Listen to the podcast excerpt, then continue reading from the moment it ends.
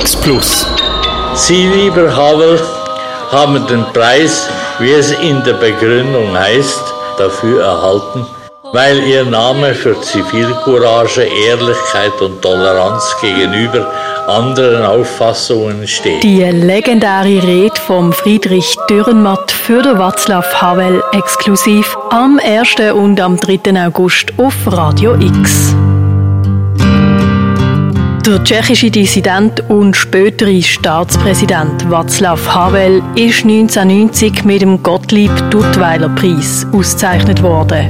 Die Festrede hat der Schweizer Schriftsteller Friedrich Dürrenmatt gehalten. Sein Satz Die Schweiz als Gefängnis hat für großes Aufsehen gesorgt. Seine Auseinandersetzung mit der Schweiz ist noch heute aktuell. Die legendäre Rede von Friedrich Dürrenmatt für Václav Havel. Am Donnerstag, 1. August am 6. Uhr oben und am Samstag, 3. August am 1 auf Radio X.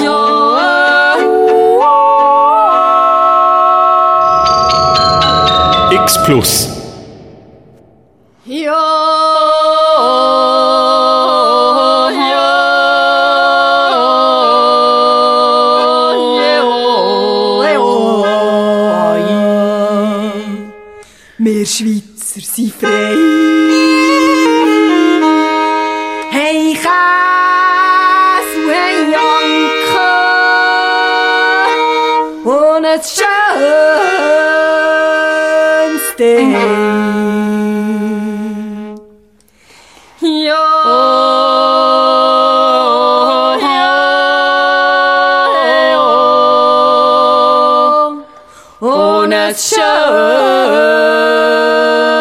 staying. Oh, yeah, you'll know.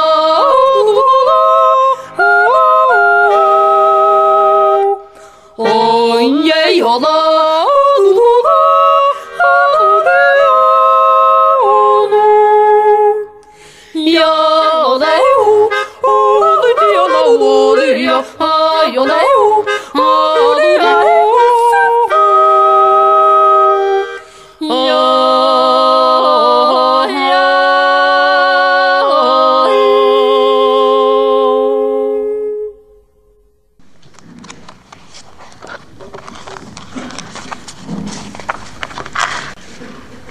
Sehr geehrter Herr Staatspräsident, lieber Václav Havel, an der Protestveranstaltung, die 1968 im Basler Stadttheater gegen den Einmarsch der Truppen des Warschauer Pakts in die Tschechoslowakei stattfand, nahm auch ich teil und schloss meine Ansprache mit den Worten, in der Tschechoslowakei verlor die menschliche Freiheit in ihrem Kampf um eine gerechtere Welt eine Schlacht, doch nicht den Krieg. Der Krieg gegen die Dogmatiker der Gewalt geht weiter. Mögen sie nun die Maske des Kommunismus, des Ultrakommunismus oder jene der Demokratie tragen. Wie dieser Kampf im Notfall in einem technisch entwickelten Lande zu führen ist, wo es kein Ausweichen in den Dschungel gibt, zeigt uns das tschechoslowakische Volk. Das, um zu überleben, seine Armee nicht einsetzt und nicht Nibelungen spielt und dennoch durch seinen gewaltlosen Widerstand ein Machtsystem erschüttert, tödlicher vielleicht als wir zu ahnen vermögen. Mehr als 20 Jahre sind vergangen. In Vietnam verloren die Vereinigten Staaten nicht nur den Krieg, auch die Ehre. Die Macht der Dogmatiker in Osteuropa ist zusammengebrochen. Die waffenstarrenden Militärblöcke beider Seiten sind nutzlos geworden. Ihr gegenseitiges Feindbild ist verloren gegangen. Die beiden Supermächte werden in steigendem Maße nicht miteinander, sondern mit sich selber konfrontiert. Der gewaltlose Widerstand fand in Ihnen, lieber seinen Repräsentanten, die Tschechoslowakei, ihren Staatspräsidenten. Sie empfingen hier den Gottlieb Duttweiler Preis, den Preis eines Mannes, der in der Schweiz ebenso populär wie umstritten war, der sein Großunternehmen in eine Genossenschaft umwandelte und eine Partei gründete, die zu den wenigen Parteien zählt, die in der Schweiz noch zur Opposition gezählt werden können. Wobei wir freilich vorsichtig sein müssen, gibt es doch hierzulande sogar eine Autopartei, die im Auto das heilige Symbol der Freiheit sieht und sich als Oppositionspartei betrachtet. Sie, lieber Havel, haben den Preis, wie es in der Begründung heißt, dafür erhalten, weil ihr Name für Zivilcourage, Ehrlichkeit und Toleranz gegenüber anderen Auffassungen steht, für die unerlässliche Grundlage einer freien Entfaltung des Individuums in einem demokratischen Staat. Ein schöner Preis, ein schweizerischer Preis, aber irgendwie unumkehrbar. Ich kann mir nicht vorstellen, dass Sie einem schweizerischen Dienstverweigerer einen Václav-Havel-Preis verleihen würden für Zivilcourage, Ehrlichkeit und nun stutze ich schon. Inwiefern waren Sie dem Regime gegenüber, gegen das Sie protestierten, tolerant? Wohl nur, indem Sie die Möglichkeit, sich ins Ausland abzusetzen, ablehnten und die Strafe auf sich nahmen und ins Gefängnis gingen. Dadurch erreichten sie den Sturz eines Regimes, während unsere Dienstverweigerer, wir Schweizer sind nun einmal ein kriegerisches Volk, das seit fast 200 Jahren nie angegriffen wurde, aber sich verteidigen würde, würde es angegriffen. Und zum Beweis, dass es sich verteidigen würde, wirft es diejenigen ins Gefängnis, welche die Zivilcourage und die Ehrlichkeit haben zu erklären, sich unter keinen Umständen verteidigen zu wollen, würden sie angegriffen.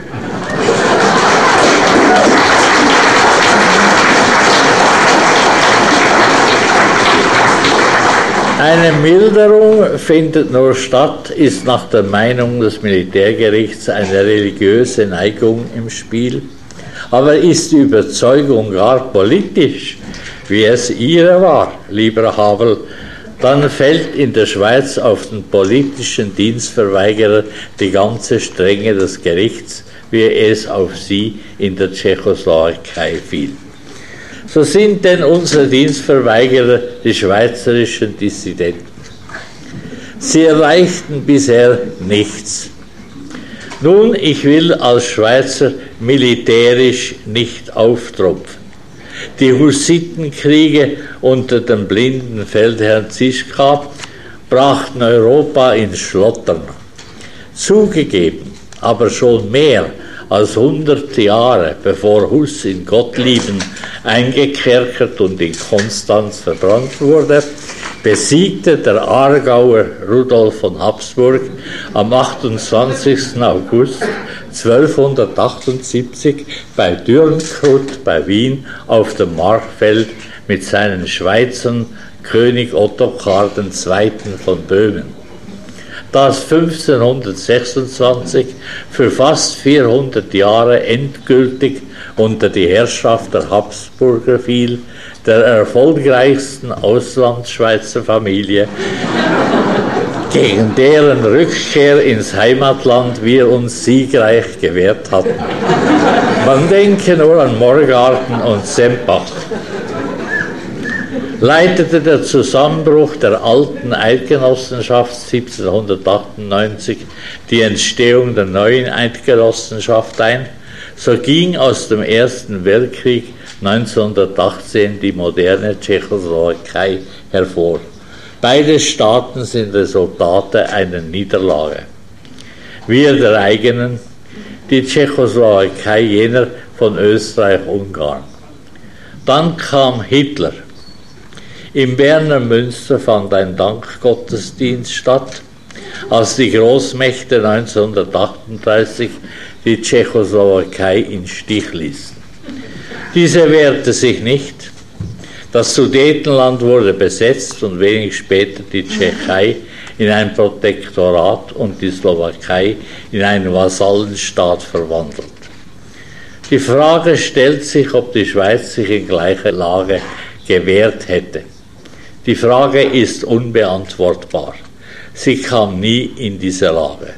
Sie war für die Tschechen katastrophal. Man denke nur an Lidice. Sie mussten für Hitler arbeiten und die Juden wurden vergast. Wir wurden nicht angegriffen, mussten jedoch auch für Hitler arbeiten und die Juden, die wir an der Grenze zurückwiesen, wurden auch vergast. Nach dem Krieg fiel die Tschechoslowakei Stalin zum Opfer und der Politik seiner Nachfolger. Nach der DDR und Ungarn wurde auch in diesem Land der Versuch, den Kommunismus menschlich zu gestalten und zu reformieren, gewaltsam verhindert. Sie, Václav Havel, schrieben darüber in einem Essay Ereignis und Totalität. In den 50er Jahren gab es in unserem Land riesige Konzentrationslager und darin Zehntausende unschuldiger Menschen. Auf den Baustellen der Jugend drängten sich dabei Zehntausende von Begeisterten des neuen Glaubens und sangen Aufbaulieder. Es wurde gefoltert und hingerichtet, dramatisch über die Grenze geflohen, konspiriert und zugleich Feiergedichte auf den Hauptdiktator geschrieben. Der Präsident der Republik unterschrieb die Todesurteile seiner nächsten Freunde, doch war es eigenartigerweise möglich, ihm hin und wieder auf der Straße zu begegnen.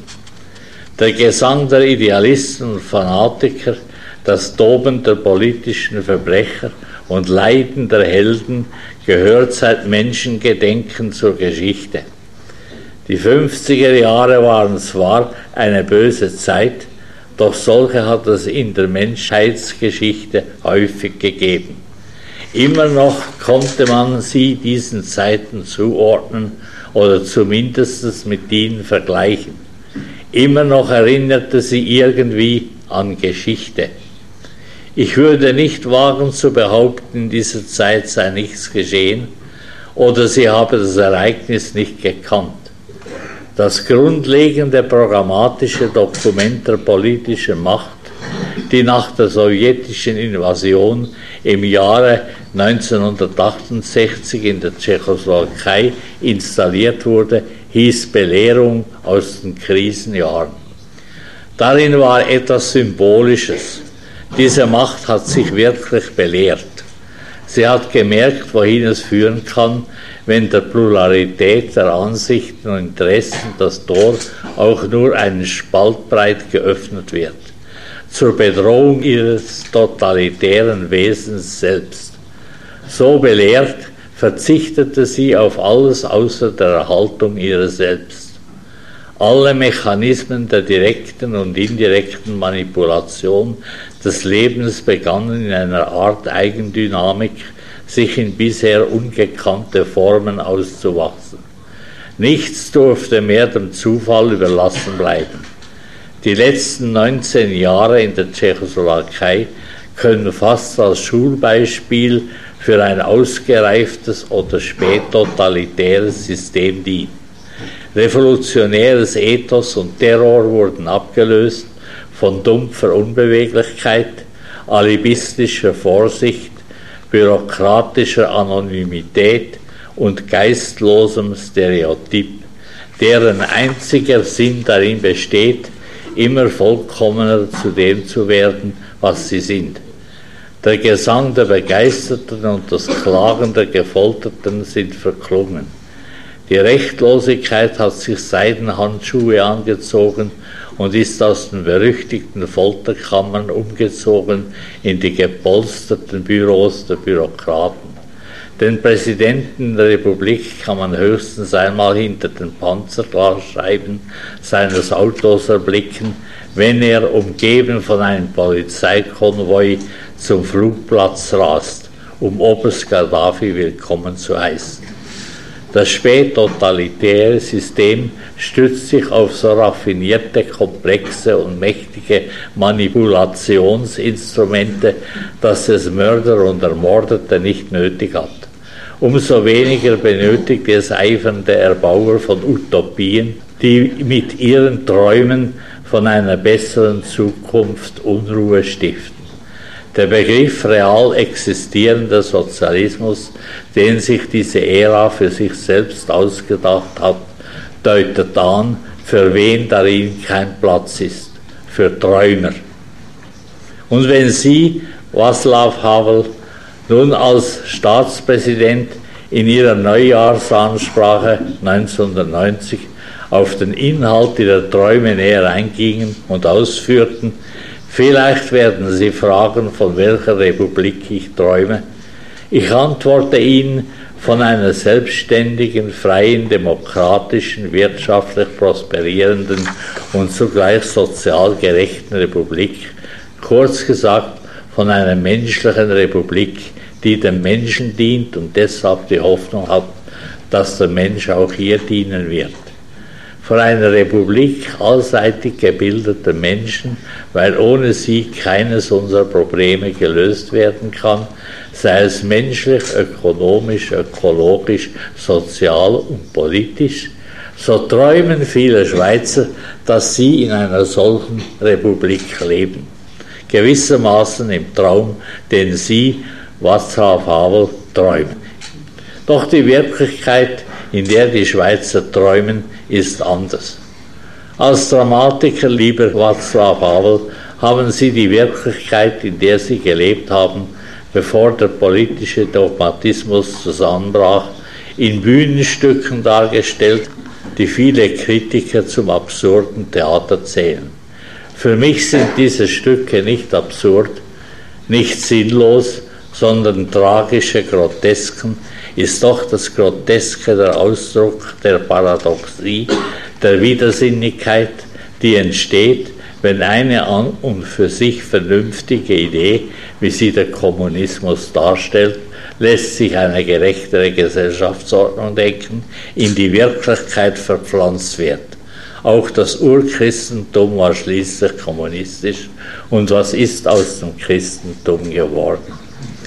Durch den Menschen wird alles paradox, verwandelt sich der Sinn in Widersinn, Gerechtigkeit in Ungerechtigkeit, Freiheit in Unfreiheit, weil der Mensch selber ein Paradoxon ist, eine irrationale Rationalität. So lässt sich ihren tragischen Grotesken auch die Schweiz als Groteske gegenüberstellen. Die Schweiz als Gefängnis, Eins war ziemlich anderes als die Gefängnisse, in denen sie waren, lieber Václav Havel. Ein Gefängnis, wohinein sich die Schweizer geflüchtet haben. Weil alles außerhalb des Gefängnisses übereinander herfiel und weil sie nur im Gefängnis sicher sind, nicht überfallen zu werden, fühlen sich die Schweizer frei, freier als alle anderen Menschen, frei als Gefangene im Gefängnis ihrer Neutralität. Es gibt nur eine Schwierigkeit für dieses Gefängnis, nämlich die zu beweisen, dass es kein Gefängnis ist, sondern ein Hort der Freiheit. Ist doch von außen gesehen ein Gefängnis ein Gefängnis und seine Insassen Gefangene und wer gefangen ist, ist nicht frei. Frei gelten für die Außenwelt nur die Wärter, denn wären diese nicht frei, wären sie ja Gefangene. Um diesen Widerspruch zu lösen, führten die Gefangenen die allgemeine Wärterpflicht ein. Jeder Gefangene beweist, indem er sein eigener Wärter ist, seine Freiheit. Der Schweizer hat damit den dialektischen Vorteil, dass er gleichzeitig frei, Gefangener und Wärter ist.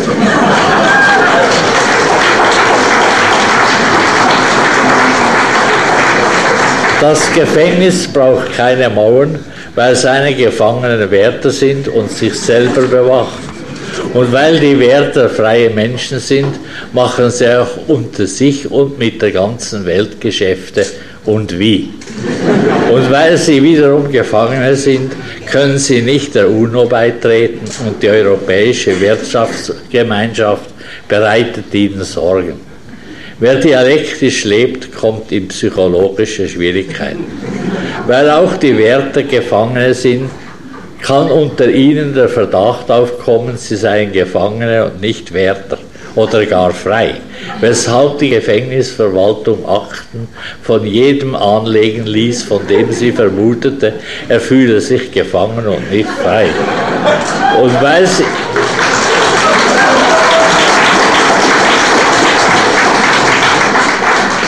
Und weil sie das bei vielen vermutete, legte sie einen Aktenberg an, der sich, je weiter man forschte, als ein ganzes Aktengebirge erwies. Hinter jedem Aktenberg tauchte ein neuer auf. Aber weil das Aktengebirge nur im Fall verwendet werden sollte, wenn das Gefängnis angegriffen würde, und da es nie angegriffen wurde, fühlten sich die Wärter, als sie von den Akten erfuhren, die über sie erstellt worden waren, plötzlich als Gefangene und nicht frei. Sie fühlten sich so, wie die Gefängnisverwaltung nicht wollte, dass sie sich fühlten. Um sich aber wieder frei fühlen zu können und als Wärter und nicht gefangen, verlangten die Gefangenen von der Gefängnisverwaltung Aufschluss darüber, wer die Akten angelegt hatte. Aber da das Aktengebirge so gewaltig ist, kam die Gefängnisverwaltung zum Entschluss, dass es sich selber angelegt hat. Wo alle Verantworter sind, ist niemand verantwortlich.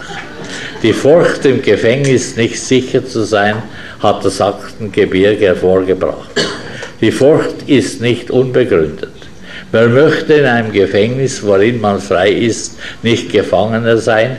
Und so ist das Gefängnis eine Weltattraktion geworden. Viele versuchen, Gefangene zu werden, was sie dürfen, wenn sie über die nötigen Mittel verfügen. Die Freiheit ist schließlich etwas Kostbares, während die Unbemittelten womöglich im Gefängnis jene Sicherheit suchen könnten, die nur den freien Gefangenen zusteht. Und wieder werden viele zurückgewiesen. Die Gefängnisverwaltung ist nicht zu beneiden. Einerseits gibt es zu wenig freie Gefangene, um das Gefängnis sauber zu halten, die Luxuszellen, die Korridore, ja um die Gitter zu putzen, sodass von außen solche ins Gefängnis gelassen werden müssen, die bloß um Geld zu verdienen, das Gefängnis renovieren, restaurieren, umbauen und in Gang halten. Auf die wiederum jene Gefangenen, die zwar auch Geld verdienen, aber frei sind, wie auf Gefangene hinunterblicken, die nicht frei sind. Andererseits muss jedes Gefängnis etwas bewachen. Aber wenn die Gefangenen als Wärter sich selber bewachen, geht der Verdacht um, dass die Wärter noch etwas anderes bewachen als sich selber, weshalb die Meinung immer stärker wird, der eigentliche Sinn des Gefängnisses liege nicht darin, die Freiheit der Gefangenen, sondern das Bankgeheimnis zu bewachen. Wie es auch sei, das Gefängnis prosperiert und seine Geschäfte sind mit den Geschäften außerhalb seiner derart verfilzt, dass nach und nach Zweifel aufkommen, ob das Gefängnis überhaupt noch existiert. Es ist ein Phantomgefängnis geworden. Um seine und damit ihre Realität zu beweisen, gibt die Gefängnisverwaltung für die Wärter, die ihre eigenen Gefangenen sind, Milliarden von Schweizer Franken für immer modernere Waffen aus, die wieder veralten und wieder neue nötig machen, ungeachtet der Wahrscheinlichkeit, dass ein Krieg den Untergang dessen bedeuten würde, was sie zu verteidigen sucht. Sie leistet sich die Utopie, die Strategie der Nibelungengewehre in einer technischen Welt der anwachsenden Katastrophenanfälligkeit eine absolute Sicherheit. Statt zur Einsicht zu gelangen, Gerade das Gefängnis Schweiz könnte sich die Kühnheit leisten, seine Wärter abzuschaffen, im Vertrauen darauf, seine Gefangenen seien nicht Gefangene, sondern frei. Was freilich bedeuten würde, dass die Schweiz kein Gefängnis mehr wäre, sondern ein Teil Europas, eine seiner Regionen, wie ja überhaupt Europa trotz des Schocks der deutschen Vereinigung in seine Region zu verfallen beginnt so ist denn das Gefängnis in Verruf geraten. Es zweifelt an sich selber. Die Gefängnisverwaltung, die alles gesetzlich zu regeln versucht, behauptet, das Gefängnis befinde sich in keiner Krise. Die Gefangenen seien frei, insofern sie echte gefängnisverwaltungstreue Gefangene seien. Während viele Gefangene der Meinung sind, das Gefängnis befinde sich in einer Krise, weil die Gefangenen nicht frei seien, sondern Gefangene. Eine interne Gefängnisdiskussion, die nur Verwirrung stiftet, weil die Gefängnisverwaltung sich anschickt, die angebliche Gefängnisgründung vor 700 Jahren zu feiern, wenn auch damals das Gefängnis kein Gefängnis war, sondern ein gefürchtetes Raubennest.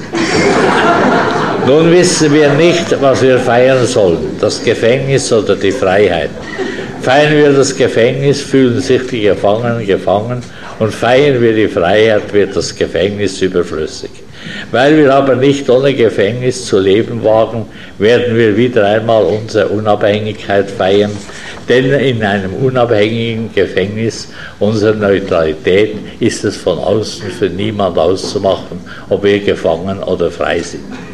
Kriege und Okkupationen können überstanden werden, wenn auch unter großen Opfern, die ich keinem wünsche, aber Irland und nicht zuletzt Sie, lieber Havel, haben es bewiesen. Während wir Schweizer mit einem Widerstand, der nicht geprüft wurde, nichts bewiesen haben und beweisen. Es ist ein merkwürdiges Gefühl, lieber Abel, das mich befiel, als ich an dieser Rede schrieb und das mich nun befällt, während ich sie halte.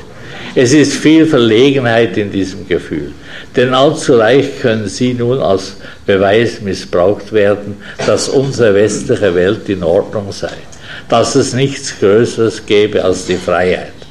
Man unterschlägt allzu gern, was Sie in Ihrem Essay Versuch, in der Wahrheit zu leben geschrieben haben. Es sieht nicht so aus, als ob die traditionellen parlamentarischen Demokratien ein Rezept zu bieten hätten, wie man sich grundsätzlich der Eigenbewegung der technischen Zivilisation, der Industrie- und Konsumgesellschaft widersetzen könnte. Auch sie befinden sich in ihrem Schlepptau und sind ihr gegenüber ratlos. Nur ist die Art, wie sie den Menschen manipulieren, unendlich feiner und raffinierter als die brutale Art des posttotalitären Systems. Aber dieser ganze statische Komplex der erstarrten, konzeptionslosen und politisch nur noch zweckbedingt handelnden politischen Massenparteien, die von professionellen Apparaten beherrscht werden und den Bürger von jeglicher konkreter und persönlicher Verantwortung entbinden, diese ganzen komplizierten Strukturen der versteckt manipulierenden und expansiven Zentren der Kumulation des Kapitals, dieses allgegenwärtige Diktat des Konsums, der Produktion, der Werbung, des Kommerzes, der Konsumkultur, diese ganze Informationsflut, all dies schon so oft analysiert und beschrieben, kann man wahrhaftig nur schwer als eine Perspektive, als einen Weg betrachten, auf dem der Mensch wieder zu sich selber findet. Es tut gut, sich diese Sätze über unsere westliche Freiheit genau einzuprägen. Umso mehr als sie aus dem Kerker des dogmatischen, real existierenden Sozialismus kommen. Gewiss, wir rühmen uns unserer direkten Demokratie, gewiss, wir haben die Alters- und Hinterbliebenversicherung und sogar das Frauenstimmrecht zur Verwunderung der Welt doch noch eingeführt und privat sind wir versichert gegen Tod, Krankheit, Unfall, Einbruch und Brand, wohl dem, dessen Haus abbrennt. Die Politik hat sich auch bei uns aus der Ideologie in die Wirtschaft verzogen. Ihre Fragen sind wirtschaftliche Fragen. Wo darf der Staat eingreifen, wo nicht? Wo subventionieren, wo nicht? Was besteuern, was nicht? Die Löhne, die Freizeit werden durch Verhandlungen bestimmt. Der Friede droht gefährlicher zu werden als der Krieg. Ein grausamer, aber kein zynischer Satz. Unsere Straßen sind Schlachtfelder unsere Atmosphäre den Giftgasen ausgesetzt, unsere Ozeane Ölpfützen, unsere Äcker von Pestiziden verseucht, die dritte Welt geplündert, schlimmer noch als einst das Morgenland von den Kreuzrittern. Kein Wunder, dass es uns jetzt erpresst. Nicht der Krieg, der Friede ist der Vater aller Dinge. Der Krieg entsteht aus dem nicht bewältigten Frieden. Der Friede ist das Problem, das wir zu lösen haben. Der Friede hat die fatale Eigenschaft, dass er den Krieg integriert. Die Antriebskraft der freien Marktwirtschaft ist der Konkurrenzkampf, der Wirtschaftskrieg, der Krieg um Absatzmärkte. Die Menschheit explodiert wie das Weltall, worin wir leben. Wir wissen nicht, wie es sein wird, wenn zehn Milliarden Menschen die Erde bewohnen. Die freie Marktwirtschaft funktioniert unter dem Primat der Freiheit. Vielleicht wird dann die Planwirtschaft unter dem Primat der Gerechtigkeit funktionieren. Vielleicht kam das Experiment Marxismus zu früh. Was kann der Einzelne tun? Was also nun, fragen auch Sie, Václav Havel.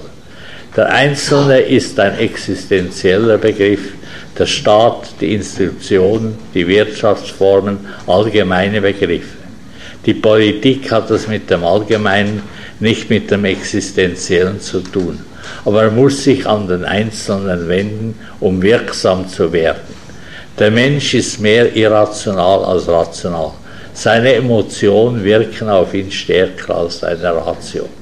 Das nützt die Politik aus. Nur so ist der Siegeszug der Ideologien in unserem Jahrhundert zu erklären. Das Appellieren an die Vernunft ist wirkungslos, besonders wenn eine totalitäre Ideologie die Maske der Vernunft trägt. Der Einzelne muss zwischen dem Menschen Unmöglichen und dem Menschen Möglichen unterscheiden. Die Gesellschaft kann nie gerecht, frei, sozial sein, sondern nur gerechter, freier, sozialer werden. Was der Einzelne fordern darf, und nicht nur darf, sondern auch muss, ist das, was Sie gefordert haben, Václav Havel. Die Menschenrechte, das tägliche Brot für jeden, die Gleichheit vor dem Gesetz, Meinungsfreiheit, Versammlungsfreiheit, Transparenz, die Abschaffung der Folter und so weiter. All das sind keine Utopien, sondern Selbstverständlichkeiten, Attribute des Menschen, Zeichen seiner Würde, Rechte, die den Einzelnen nicht vergewaltigen, sondern sein Zusammenleben mit den anderen Einzelnen ermöglichen. Rechte als Ausdruck der Toleranz, Verkehrsregeln, um es grob zu sagen. Allein die Menschenrechte sind existenzielle Rechte. Jede ideologische Revolution zielt auf deren Abschaffung und fordert einen neuen Menschen. Wer hat ihn nicht schon gefordert? Lieber Václav Havel, Ihre Aufgabe als Staatspräsident fällt mit der Aufgabe Václav Havels als Dissident zusammen. Sehr geehrter Herr Staatspräsident, Sie sind hier unter Schweizern. Schweizer haben Sie begrüßt, der schweizerische Bundespräsident hat Sie empfangen, ein schweizerischer Altbundesrat die Laudatio gehalten und ich, ein Schweizer, habe auch geredet, denn man redet viel in der Schweiz. Was sind wir Schweizer für Menschen? Vom Schicksal verschont zu werden, ist weder Schande noch Ruhm, aber es ist ein Benedekel. Platon erzählt gegen Ende seiner Politeia, dass nach dem Tode die Seele eines jeden das Los zu einem neuen Leben wählen müsse. Zufällig aber habe die Seele des Odysseus das allerletzte Los erhalten und sei nun herangetreten, um zu wählen. Da sie aber in Erinnerung an ihre früheren Mühsale allen Ehrgeiz aufgegeben hatte, sei sie lange Zeit herumgegangen und habe das Leben eines zurückgezogenen, geruhsamen Mannes gesucht und gerade noch irgendwo eines gefunden, das die anderen unbeachtet hatten liegen lassen. Und als sie dies entdeckt hatte, habe sie gesagt, sie würde ebenso gehandelt haben, wenn sie das erste Los bekommen hätte und habe es mit Freude gewählt. Ich bin sicher, Odysseus wählte das Los, ein Schweizer zu sein.